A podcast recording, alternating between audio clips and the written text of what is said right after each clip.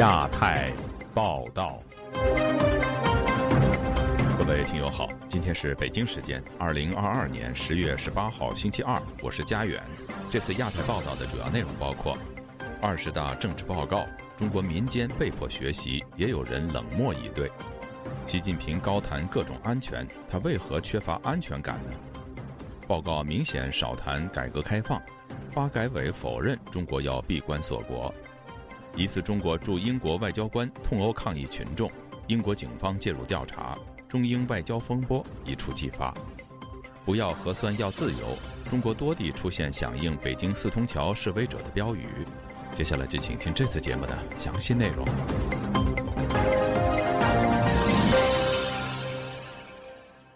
中共总书记习近平在中共二十大所做的报告得到中国官媒的全力追捧。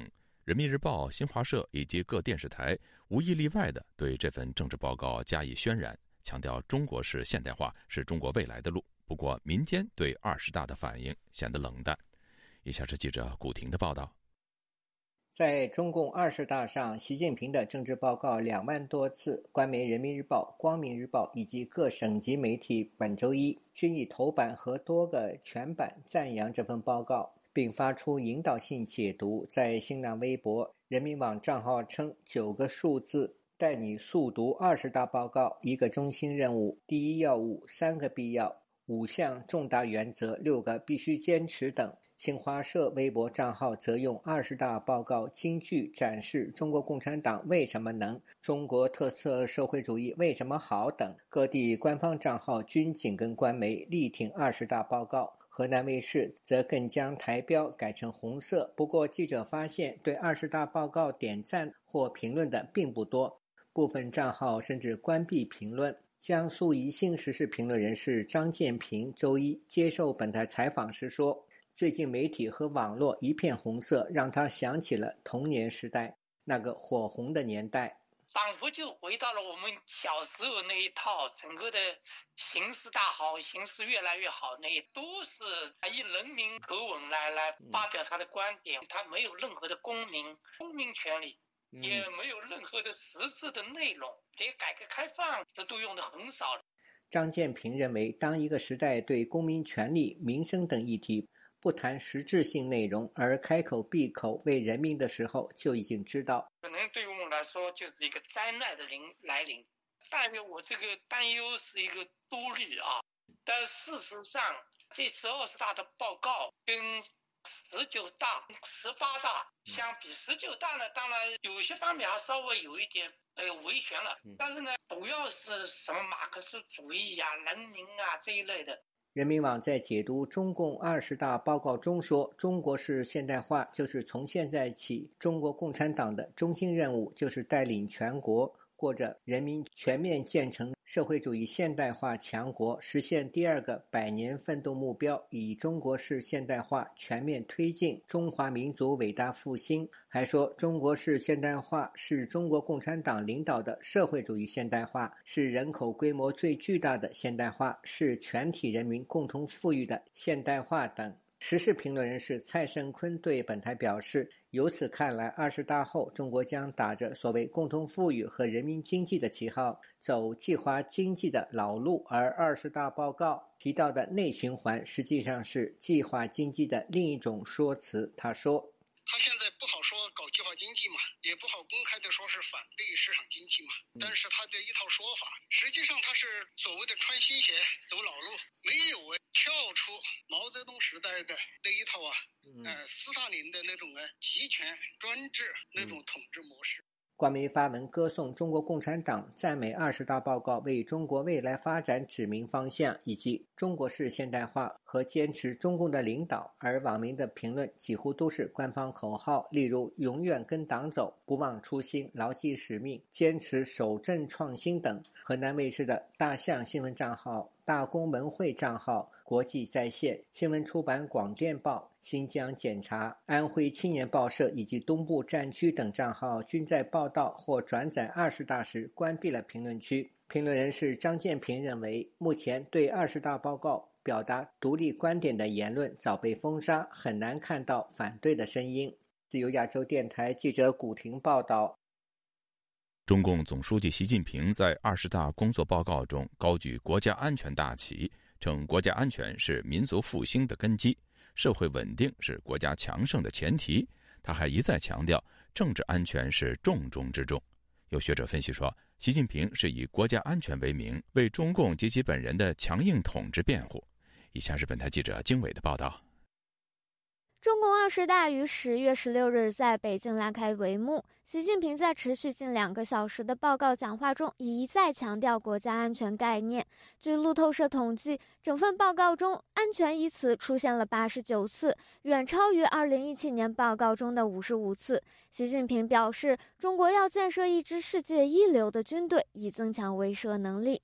新华社说，习近平指出，必须坚定不移贯彻总体国家安全观，把维护国家安全贯穿党和国家工作各方面全过程，确保国家安全和社会稳定。习近平还提到了各式各样的安全。他声称要坚持以人民安全为宗旨，以政治安全为根本，以经济安全为基础，以军事、科技、文化、社会安全为保障，以促进国际安全为依托，统筹外部和内部安全、国土安全和国民安全、传统安全和非传统安全、自身安全和共同安全，统筹维护和塑造国家安全，夯实国家安全和社会稳定基层基础，完善参与全球安全。治理体制，建设更高水准的平安中国，以新安全格局保障新发展格局。在提到国际局势时，习近平说：“做到居安思危、未雨绸缪，准备经受风高浪急，甚至惊涛骇浪的重大考验。”前美国在台协会台北办事处副处长葛田豪说：“习近平正在通过强调安全来为自己及中共的长久统治造势。” I think he is using that idea that China is threatened to. 我认为他是在利用这样一种观点，即中国受到内部和外部威胁。中国保护自己免受这些威胁的唯一办法是建立一个以习近平为领导核心的强大的中央集权的共产党。葛天豪在美国国务院任职长达三十年，曾派驻中国广州。过去和中国官员常打交道的他，还告诉记者他看到的新时代中国官场现象。他说：“In his speech, he pretty explicitly criticized.”：“ 令我吃惊的是，在他的演讲中，他相当明确地批评了前任胡锦涛政府，说他们做的不够。这就是为什么现在的习近平带领中共不得不做一些他正在做的事。”路透社报道指出，习近平在位的十年内，他带领中国走上了一条越来越专制的道路，以共同繁荣的名义，用国家安全概念控制经济，采取自信外交、更强大的军事力量以及日益增加的压力，来试图夺取民主台湾。葛天豪认为，习近平一再强调国家安全，非但不是不够自信的表现，而且会比之前任期更加严厉控制国家安全、商业和社会，更加强调集中指导。我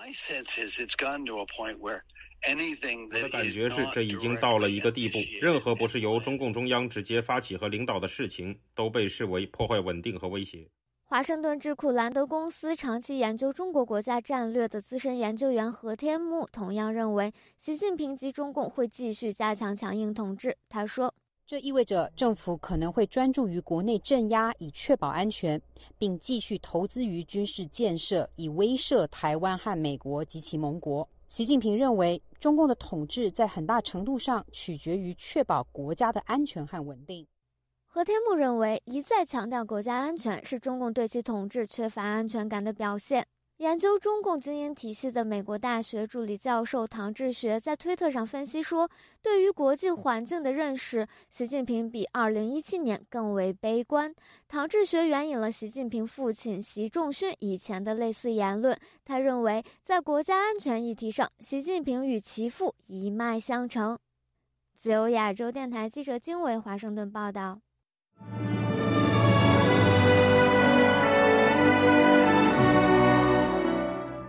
中共二十大报告中，改革开放出现的次数屈指可数。有分析质疑，习近平是否想放弃改革开放路线，或走国进民退？中国国家发展改革委员会副主任赵晨新十七号表示，中国不会退回相互封闭、关起门搞建设。反驳了中国要搞自给自足的说法。以下是本台记者黄春梅的报道。中共总书记习近平二十大报告中提到改革开放的次数仅有四次，比十九大的九次还少了一半，比过去历届领导人工作报告所提少之又少。台湾大学政治学系名誉教授明居正指出，中共从一九七八年以来，重大会议言必称改革开放，这一次改革开放提的比较轻，经济发展也提的少，比例比过去少了许多。你是真的还是改革开放，还是你会国进民退，还是甚至呢你会退回去更紧缩的这个状态？日本产经新闻台北支局长石坂明夫在国策院举办的中共二十大焦点观察与预判座谈之中提到，中共二十大报告少提改革开放，相反的，近几年鲜少提到的马克思主义多次在习近平的报告中，说明这次呃党大会之后，这个毛泽东路线和邓小平路线的斗争仍在继续，而且习近平仍然会。暗中的继续呃反对邓小平路线。台湾智库咨询委员董立文指出，二十大政治报告取消了十九大政治报告中共使命与路线，坚持四项基本原则，坚持改革开放、自力更生、艰苦创业等这一种强烈毛泽东色彩的自力更生路线。然而，像是自立自强、掌握在自己手里等用语，仍可以在报告中看见。二十大的前戏呢，哈，等于是说这个自力更生呢，已经走到了哈所谓的锁国闭关有利论，闭关锁国是有利中国的，有个新名词叫自主天关论。这个话题也在二十大首场记者会被提及。彭博社记者提问：中国政府如何减少对铁矿石、原油等外国进口资源的依赖，以实现更加自给自足的经济？中国国家发展改革委副主任赵成新表示：“国内外呢有一些声音认为啊，以国内大循环为主体，就意味着中国要在对外开放上进行大幅收缩，甚至呢讲我们要搞什么自给自足的这样的经济。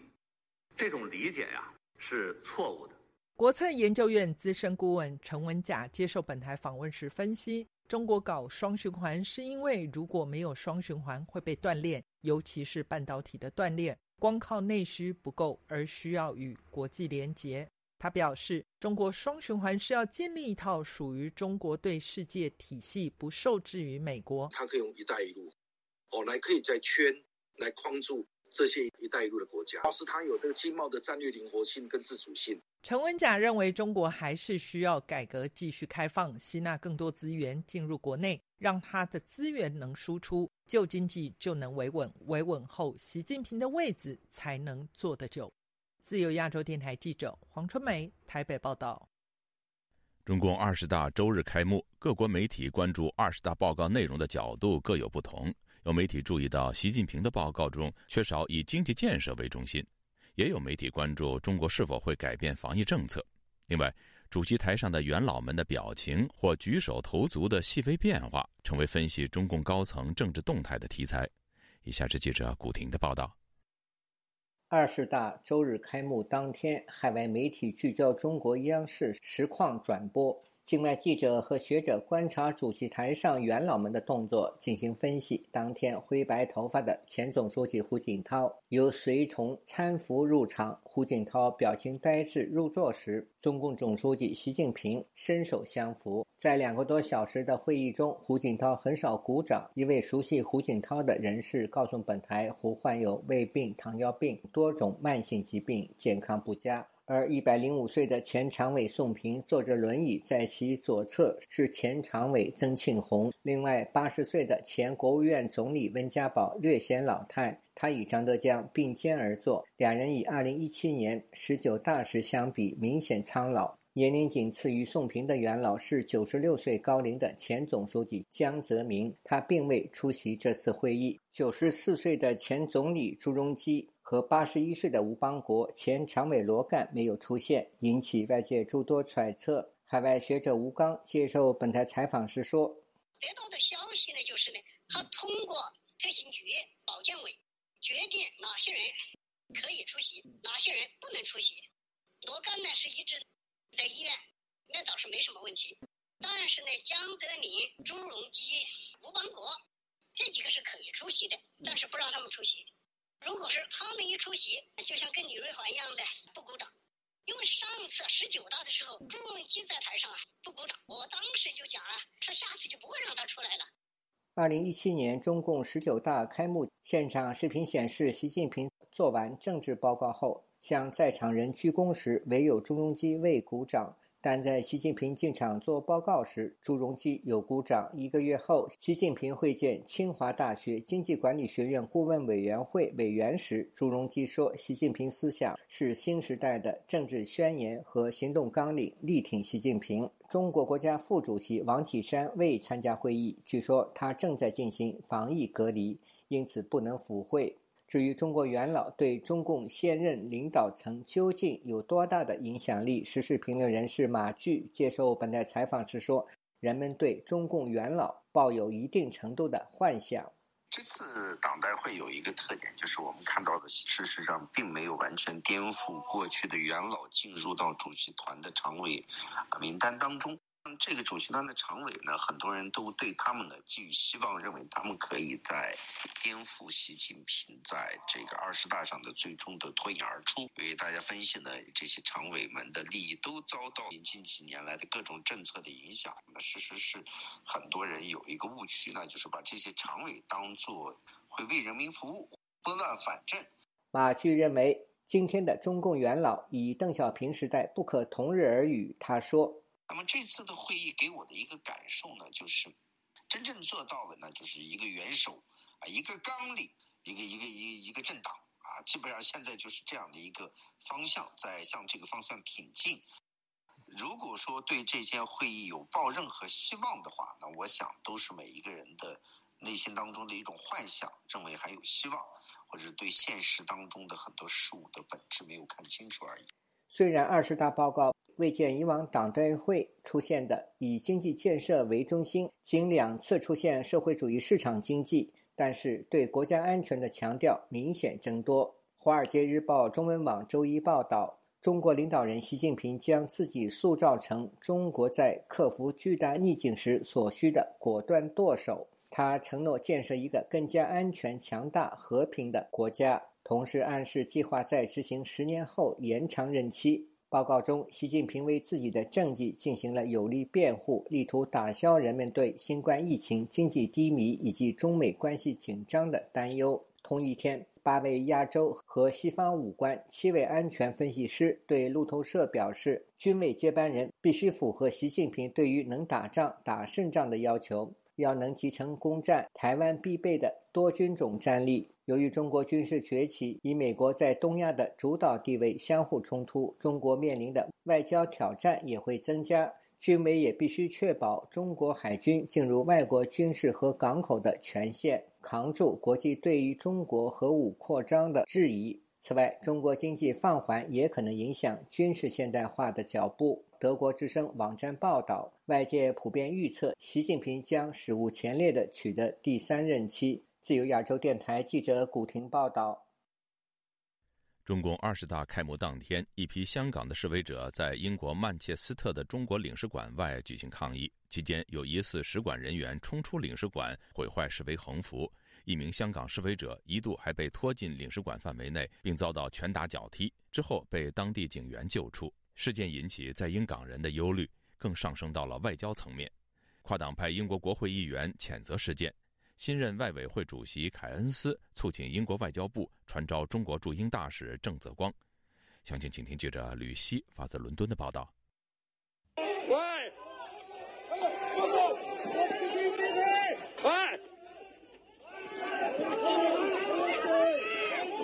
在英国中部城市曼彻斯特，一场在中国领事馆外的和平示威，最后在一片混乱当中收场，更是本来已经紧张的英中关系再起波澜。是曼城港人组织捍卫港人连线，在周日中共二十大开幕同一天，发起对准政权、包围中国领事馆行动，反对习近平连任，继续打压人权。综合目击者的证言、现场图片和视频资料，示威者在中国领事馆外放置写有“天灭中共”等字句的纸帆，以及一幅讽刺习近平的巨型漫画。主办方开始发言以后不久，就有大概十名身份不明人士从使馆走出来。其中一个戴口罩的白发男子把直幡踢倒，另外两名身穿避弹衣和头盔的男子把讽刺习近平的巨型海报搬进使馆里头，触发冲突。混乱期间，一名香港示威者被多名疑似使馆人员拖进中国使馆闸内。现场视频显示，多名戴口罩的疑似中方人员向他拳打脚踢，其中一名当地警员把他拉走。遇袭受伤的香港示威者 Bob。周日接受本台采访，在医院等候验伤的他仍然惊魂未定。有四条友就扯咗我入去，然之后就喺度四个人把我扯进食管闸内，然后把我按在地上不断打，打了整整一分多钟。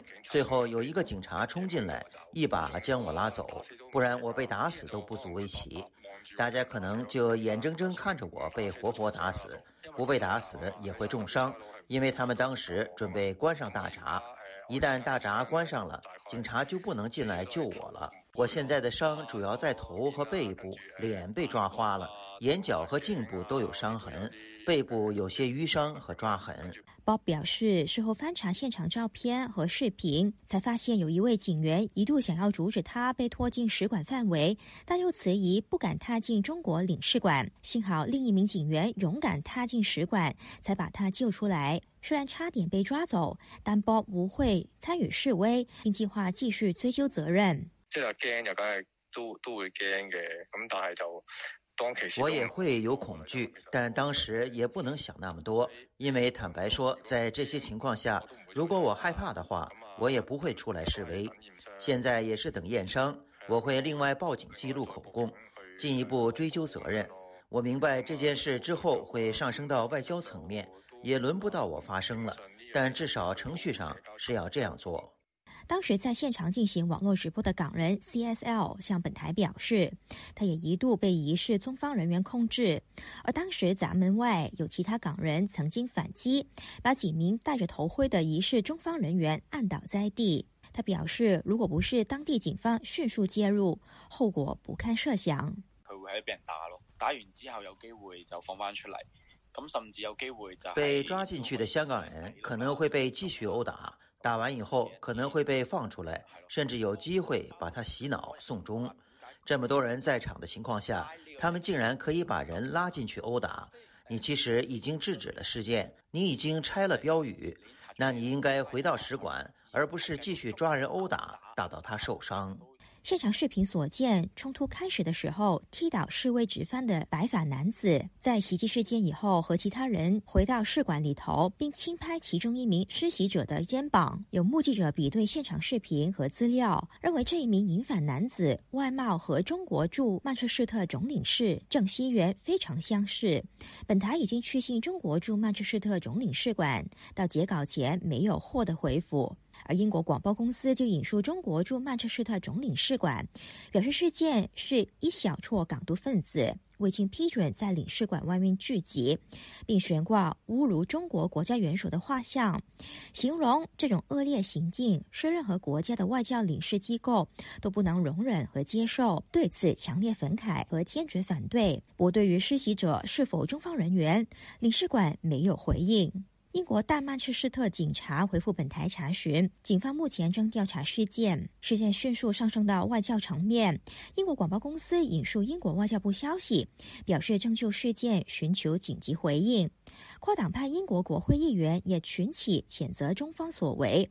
希望英国国会外交事务委员会主席凯恩斯及时在推特转发相关的照片和影片，出请英国外交部传召中国驻英国大使郑泽光。对华政策跨国议会联盟创办人、英国保守党前党魁史密斯出请英国政府要求中国驻英国大使郑泽光道歉，并把施袭者送回中国。事件引起在英港人社群的愤怒，曼彻斯特港人以及组织发起联署，要求英国外交部立案调查中国领事馆职员有否违反英国法律以及国际法。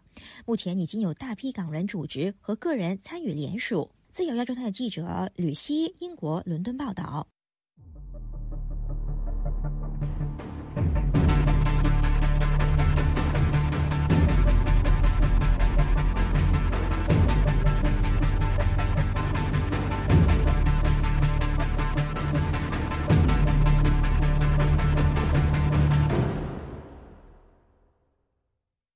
在北京四通桥高挂反袭横幅的男子，网传是彭立发，他至今下落不明。本台十七号查询当地警方得到的答复是不知此事。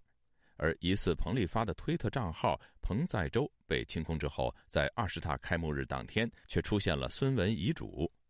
除了海外有不少人声援彭立发，在国内多地也纷纷出现呼应他诉求的标语，俨然形成遍地开花的事态。以下是本台记者夏小华发自台北的报道。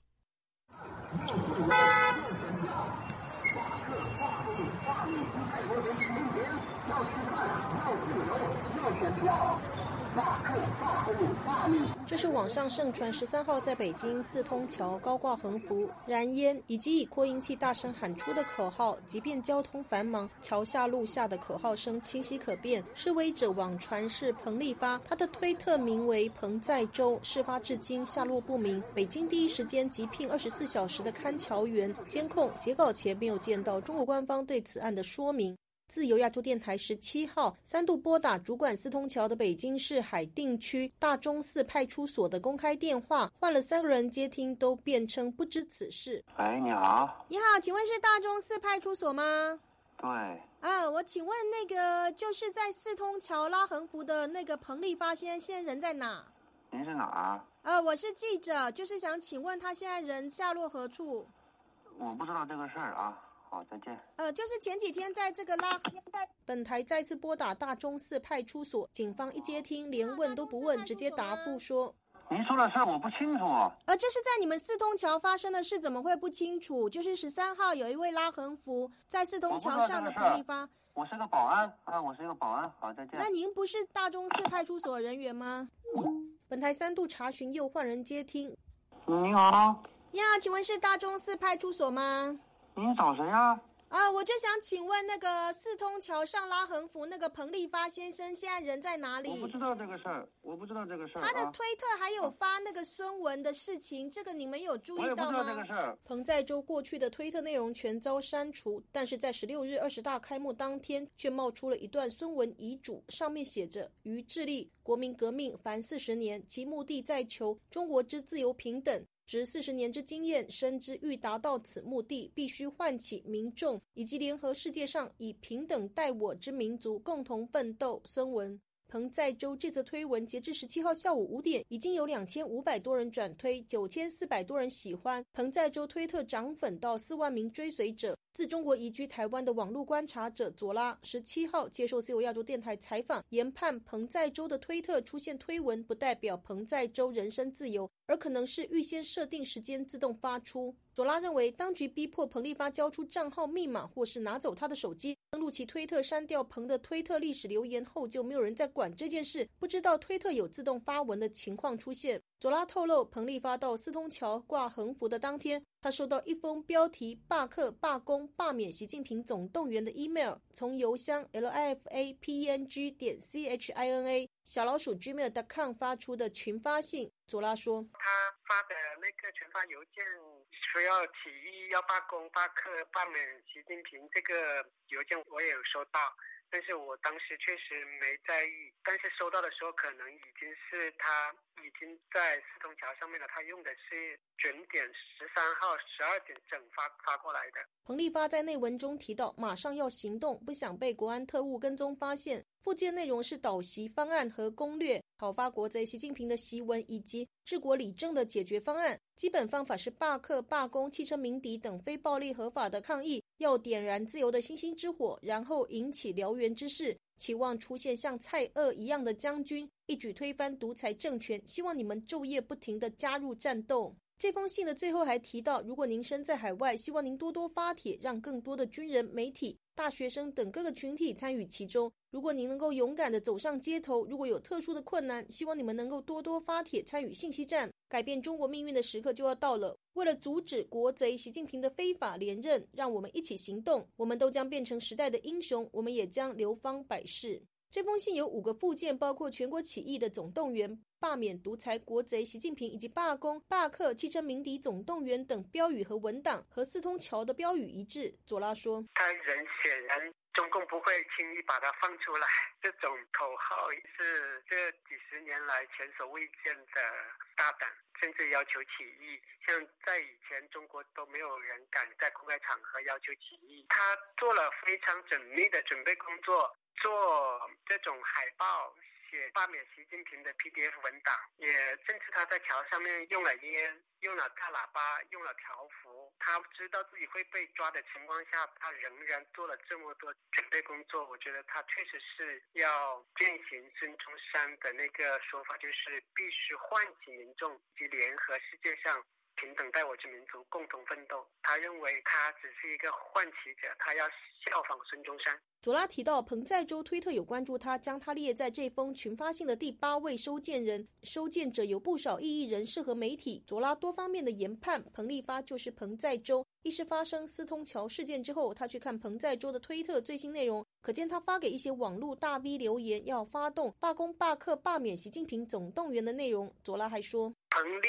发就是彭盖州的证据，就是彭在洲的 Twitter ID 里面有立发。Twitter 的字样，并且彭在洲的 email 里面是立发点彭点 china at gmail dot com，然后用的头像和 Twitter 头像完全一致。网传彭立发是北京甜瓜在线科技有限公司的合伙人。对不起，您拨的号码不存在。本台十七号拨打该公司网上所留电话号码，仅得到语音留言称这个号码已不存在。推特、脸书纷纷出现海内外声援北京四通桥的勇士、罢免习近平的人士。推特账号艾凡尼致敬四通桥勇士就说，国内的网友已经成立了四通桥行动小组，将于十五、十六号展开行动，声援彭勇士。星星之火可以燎原。Andy 苏在脸书定调，此事件就是二十大开幕前的第一滴血。而名为月瑶云影推特就说，致敬勇士最好的方法就是变得勇敢。等众多的网民都标志着，包括北京、上海、深圳和墙内某大学的厕所出现相关喷漆或是自爆，响应彭立发。在四通桥的标语包括：不要核酸，要吃饭；不要文革，要改革；不要风控，要自由；不要领袖，要选票；不要谎言，要尊严；不做奴才，做公民。以及他发起的三罢起义、主席非法连任等诉求。网传中国电影资料馆厕所就被喷漆反核酸、反独裁，并贴上了彭立发设计发送的海报。另有推特发文指，江苏一名大学生在自习室布告栏贴了彭在周六大诉求，被其他的学生举报。另外有网民露脸推特，他在母校加拿大魁北克的麦吉尔大学拿着一张中英文的自报，写着“声援北京四通桥勇士罢免习近平”。还有荷兰的推友声援彭在洲无罪，言论自由无罪。自称人在法国的徐勤根就录视频说：“在这里录这个视频是呼吁我们所有的中国人可以了解到这个情况，希望你可以把这件事情告诉你身边的朋友，或者悄悄的告诉你身边的你最亲密的人，你可以分发，可以翻墙。”发给他们看，比如说你开车路过四通桥的时候，你可以鸣笛示警等等。美国一名网友分享一支视频，口白说着不喜欢习近平，他是独裁者，把人民当奴隶。他还说，今天应该是他离开总统任期的时候了。我们没有一个华人投票给他，他公然坚持要在他的余生中担任中国总统。并继续折磨所有中国大陆人。佐拉表示，中国境内和国外大学都有学生利用这些文宣资料，口号张贴在厕所，因为在在中国，厕所是唯一没有监控器的地方。而彭立发也希望民众多发帖，参与信息站，帮助传递。不过，也发现有些在网上响应的行动账号被消失删帖，当局有足够的资源追捕镇压这样的内容传播。网民谢万军发推留言说：“北京厕所里出现大量的标语和传单，呼应英雄彭在洲，这预示着中国的反抗大潮即将来临。”另有网民说：“中东有颜色革命、茉莉花革命，期望中国的厕所革命快快来到。”自由亚洲电台记者谢小华台北报道。北京四通桥抗议事件的消息在网上广为流传，在中国大陆社媒严格审查下，上海的一名退休教师疑似怀疑因为在推特上转发相关内容而被警察带走，目前下落不明。有分析人士认为，在目前的政治氛围下，这名退休教师极有可能面对颠覆国家政权等严重指控。以下是记者高峰的报道：上海退休教师顾国平十月十六日传出被公安带走后。本台多次致电他的手机和社交软件 APP，却未能与他取得联系。据维权网报道，上海长宁公安分局周家桥派出所的警察当天到顾国平朋友家，要求把两人带到临港某度假村。朋友拒绝开门，双方一度僵持。其后，公安扬言采取强制措施，两人才开门让公安带走。顾国平妻子十七日对本台表示，最后一次与丈夫联系是在星期天晚上。昨天晚上他打了一个电话回来，他现在在临港，反正他们一个人一间房间。我到现在为止没有收到他们行政方面的那个通知啊、拘留证啊都没有。六十七岁的顾国平原本在大学任教。后来因为强拆问题而走上维权路。上星期，北京有示威者在闹市悬挂反习近平标语后，顾国平在名为“顾老师繁民”的推特账号上转发了该事件的图片和视频，以及在北京的厕所里出现的类似标语和传单。海外大学号召在中共召开二十大当天。到中国领事馆抗议的传单也出现在顾国平的推特账号。顾国平妻子表示，见其丈夫健康出现问题，担心失去自由会导致他健康恶化。最近化验出来一个报告，非常的不好，肺结节十毫米，还有一个男同志生殖器官的那个毛病，耳病的可能性。还有嘛，就是糖尿病。公民马春英对顾国平的安危表示关注。我最最最担心的就是关在黑监狱里面。天监狱里面的话，我们他们采取的一些手段是很残忍的，而且我们都没有证据，投诉无门，他没有生命保障，没有人身安全保障。本台曾多次致电长宁公安分局周家桥派出所了解详情，但是电话无人接听。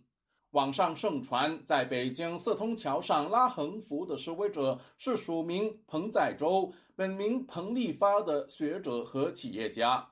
以往意见人士在网上转发负面消息而被捕和判刑屡见不鲜。但日本明治大学比较法研究所访问研究员潘家伟认为，与同类个案比较，顾国平面对的后果极为严重。那潘立法那个标语，它是针对习近平、针对中央，是非常严厉的一个指控。习近平现在那么长期的在继续他第三届的这样的一个去集权，他有可能会被刑事拘留，甚至是秘密拘禁的。甚至是呃指定居所监视居住的话，他的面对的情况会更严重，有可能受到任何酷刑或者是不人道对待，因为根本律师跟家属是没办法找到他在哪里的，他的情况绝对是令人非常担心的，有可能会以更严重的罪名去指控他，呃，煽动颠覆国家政权。颠覆国家政权罪，这样像这样的一个罪名来去起诉他也说不定。潘家伟认为，顾国平能否尽快重获自由，某种程度上取决于国际社会是否付出更多关注。自由亚洲电台记者高峰香港报道。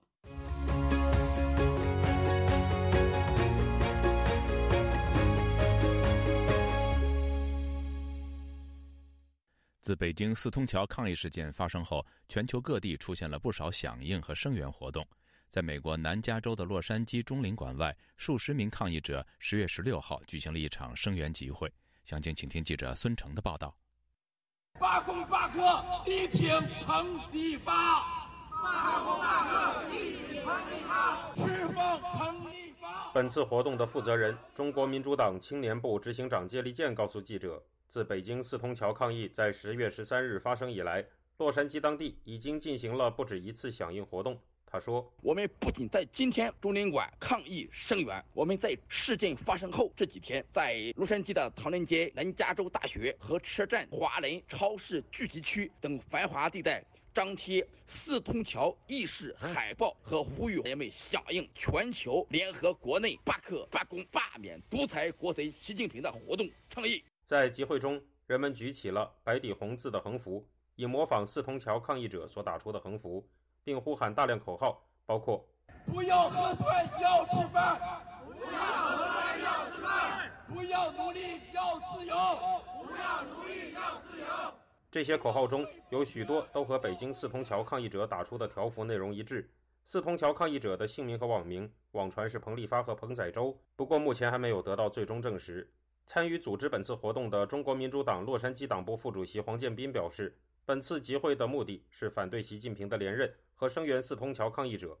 他将习近平与发动反右、大跃进、文革的毛泽东并列，表示自毛泽东到习近平，中共一直在作恶。他说道。习近平的动态清零、防疫搞得经济倒退、公司倒闭、商店关门、青年失业、民不聊生、人民惶惶不可终日。习近平毫无政绩可言，他排斥异己，搞个人崇拜，比起毛泽东有过之而不及。参与本次活动的中国民主党成员吴少伟在接受记者采访时，表达了他的诉求，说道：“中共当局应立即释放彭载洲一事，他是中共倒台前的黎明曙光。”他让我们看到了中共倒台的希望。今天我们都是彭载舟。打倒习近平，消灭二百五，消灭共产党，消灭中共。在活动中，人们也向习近平头像泼墨，并在中领馆外公开焚烧了中共党旗、中国国旗和习近平头像。接力健表示，由于中共二十大在北京时间十月十六日召开，因此本次集会就在美国时间十月十六日举行，从而在声援四通桥抗议者的同时，反对习近平的连任。他谈到了习近平任上的动态清零对维吾尔人、藏人等民族的迫害政策带来的危害，并认为在习近平的第三个任期的后期，他可能成为终身制中国的皇帝，像朝鲜金正恩、金正日一样，老百姓会更加的进入一个痛苦的深渊。自由亚洲电台记者孙成，旧金山报道。在北京四通桥悬挂布条的彭丽发虽然被捕，但他的勇气激发了更多人站出来。刚刚过去的周末，加拿大多伦多和温哥华都举行了声援彭丽发的活动。一些家人还在中国的留学生与移民都无惧地站在了中国领事馆前抗议。以下是记者刘飞的报道。这次的抗议在星期天在多伦多中领馆前，有大约五十人共同声援彭丽发。几个年轻人陆续拿起麦克风，在现场分享对彭丽发事件的心得。他们是大陆留学生组织公民会的成员。发起人林立彤说。看到彭丽发的举动，振奋了大家，激起了更多过去害怕被中国共产党威胁、恐惧的人站出来。因为墙内的人都有这样的勇气，身处自由世界的人怎么能退缩呢？彭丽发在现在的北京都不怕，我们这些在海外的还怕什么呢？我认为我们在海外应该更加的去为。中国民主的事业去付出、去奋斗。中国共产党统治它不是铁桶一块，我们还是能在这当中找到一个去抗争的一个空间。彭丽发在四通桥上挂的标语：“不要核酸，要吃饭；不要封锁，要自由；不要谎言，要尊严；不要文革，要改革；不要领袖，要选票；不做奴才，做公民。”重现在多伦多中国领事馆前。抗议群众纷纷喊着口号，要求习近平下台。民主中国阵线副主席盛雪表示，正值中共二十大在北京举行，习近平赤裸裸地显示他的野心，想超越毛泽东，想成为世界霸主。彭丽发的勇敢行为揭露了中国底层民众内心的高度不满。那么，我们今天在海外所能够做的，就是。给予他关注、支持、声援，让他的声音能够响遍世界的每一个角落，而且呢，能够利用这样的一个方式，把它放到国际媒体的聚光灯下，在一定的程度上保障它的安全。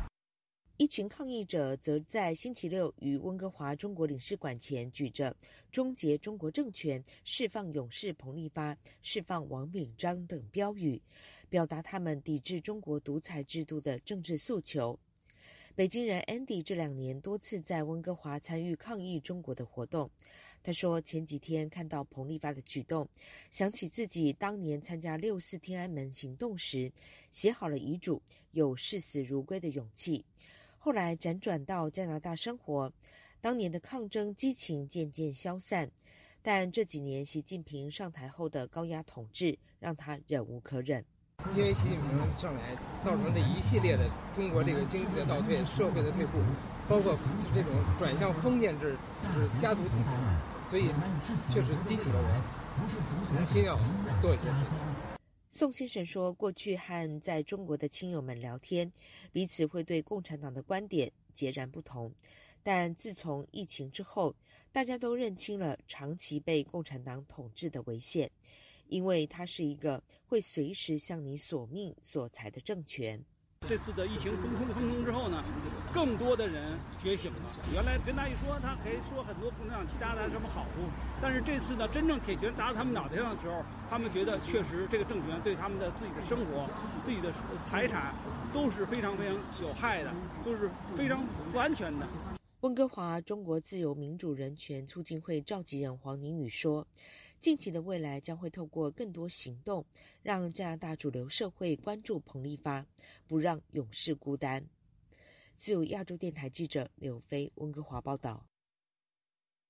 中共二十大前夕爆发，北京四通桥上有人抗议“不要核酸，要吃饭；不要封锁，要自由”。台湾独派政党激进党召开记者会声援，并呼吁台湾认清中国和台湾的差别，宣布十月二十三号将举行护台大游行。民运人士王丹则分析，此事会凸显中产阶级反袭与中共政府断裂。请听本台记者夏小华发自台北的报道：二十大席地登基，二十大席地登基，世界台湾现危机，世界台湾现危机。中国人民抗暴政。台湾下个月将举行九合一基层选举，北京四通桥示威事件也成为台湾独派政党呼吁选民投票支持抗中护台的议题。台湾激进党就召开了记者会。台湾激进台中市议员候选人杨心怡说：“在这个席地登基的前刻。”在北京四通桥拉布条的彭在洲，大声陈抗独裁跟威权的迫害，至今仍下落不明哦，就宛如是二零二二年的坦克人。那彭在洲呢，基于争取人权的怒吼，其实和我们这一群在小琉球外海骚旗抗议的台湾激进的伙伴，我们都同样在捍卫跟争取自由民主，我们的心意是没有差距的。最大的差别是他下落不明，而我们仍旧能够坐在这里跟大家一起见面。杨欣怡强调，中国公民希望表达罢课、罢工、罢免独裁国贼习近平，就如沙漠中取一瓢饮般的奢侈；在台湾，则可以公开不受拘束的批评独裁。身为台湾人，一定要好好记住这个差距，并谨慎的思考台湾人的未来。四通桥事件在台湾引发讨论，媒体人简于燕在脸书说：“不要核酸，要吃饭；不要封锁，要自由。”这应该是很基本的人的需求，拥有自由的空气、民主的制度是何等的普通。但是，一位中国黑龙江泰兰县人电磁学研究者彭立发，在中国北京车水马龙的四通桥贴上了布条，强调要争取自由与改革，立即被逮捕，而且他相关的网络账号也全被删除。在威权政体的中国，大约会被关十年以上吧。他所埋下的民主的种子，能够让更多旁观者觉醒、认知自由的灵魂如此可贵吗？前六四天安门学运领袖王丹在台湾政论节目中谈到了四通桥事件。王丹以六四天安门广场阻挡在坦克车的人，称四通桥勇士是新坦克人第二个坦克人，并向他致敬。王丹分析，体制内、体制外对他的讨厌可以说是压倒性的，但是从来没有像这一次这样公开的表达出来，直接把他定义成国贼，要求打倒他下来。这一下，我觉得是把所有人内心话给喊出来了。这是这件事非常大的意义，就是外界不要再有质疑，说中国人讨厌习近平这件事。王丹提到，非常重要的是，他的背景是中国的中产阶级。他是中国中产阶级，他不是个上访的农民。是吧？他他不是一个底层有冤屈的人，他肯定他好像自己还有什么自己的科技公司啊等等。他是有做科技的，所以他是个硕士，科技背景的工程师背景的一个中产阶级。这再次验证了我们常多次讲的，就是现在的中产阶级曾经是中国共产党这几十年统治的。中流砥柱，中国共产党能够维持统治，不仅是靠暴力和谎言，还靠着有钱的中产阶级。但是现在中产阶级跟中共分道扬镳，中产阶级也是跟他们勾结在一起。但是现在这个链条断了。王丹还说，终于有人有勇气站出来带头示范，后续的示范效应不可预测。他担心当事人会像三十三年前那个坦克人凭空蒸发。网民已经有组专门小组寻找其真实身份和家人。台湾政治大学国家发展研究所教授李友谈接受自由亚洲电台采访，形容彭立发智勇双全，尤其此事发生在二十大召开之前，也就是习近平意图连任第三届前夕爆发，不可小觑。李友谈说：“彭立发准备非常绵密，通过网络全球关注的时候把它传播出来。那么，对于中国的这个政权有没有可能产生？”政变、兵变、民变的一个前兆，所以我觉得这不只是压垮骆驼最后一根草，而是在集权专制中共碰到网络时代，它还是挡不住人民全球用网络这个自由如风这样这样一个一个工具把它传播出来。李友谈认为，彭立发的事情画下一个里程碑，中共集权政体有没有可能因此松动倒台，走向推动民主化的开始，值得关注。自由亚洲电台记者谢小华台北报道。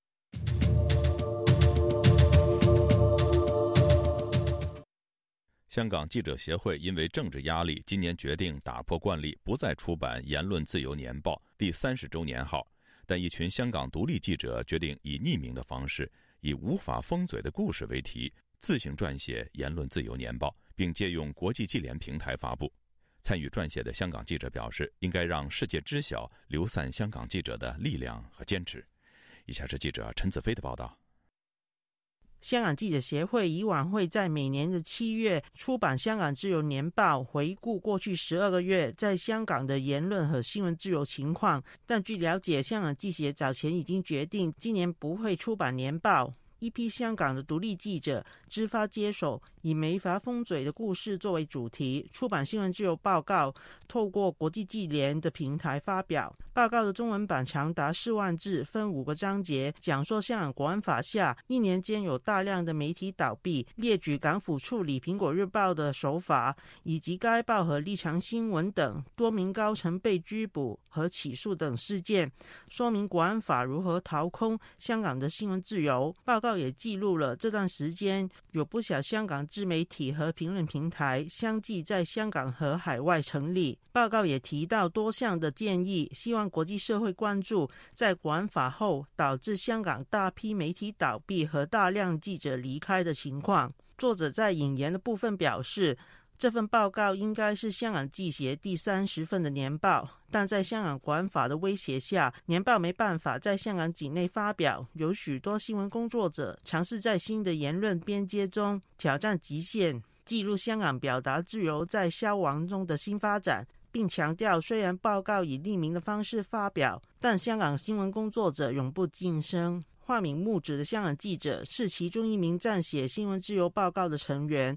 他对本台表示，撰写报告是因为在二零一九年之后，香港媒体的环境起了极大的变化。在过去两年，国际社会对香港的关注度正在减小。希望透过报告，能使国际社会明白，在香港国安法后，流上海外的香港记者用不同的方法继续承传香港记者的精神。发现了这些在海外的媒体是很有作用的，因为在香港来讲，现在的国安法底下有很多批判政府、批判中共的新闻，你根本不能够在香港去写、去报道。就这个情况的话，那些在国外的新的媒体就。能够有很大的作用。为什么当初叫我去写这个报告的时候，我都义不容辞去写？因为我觉得应该让国外的群众知道，香港的记者还没有死，只是他们的种子已经散布在不同的地方。他表示不清楚记协受到何等的压力，要停办年报。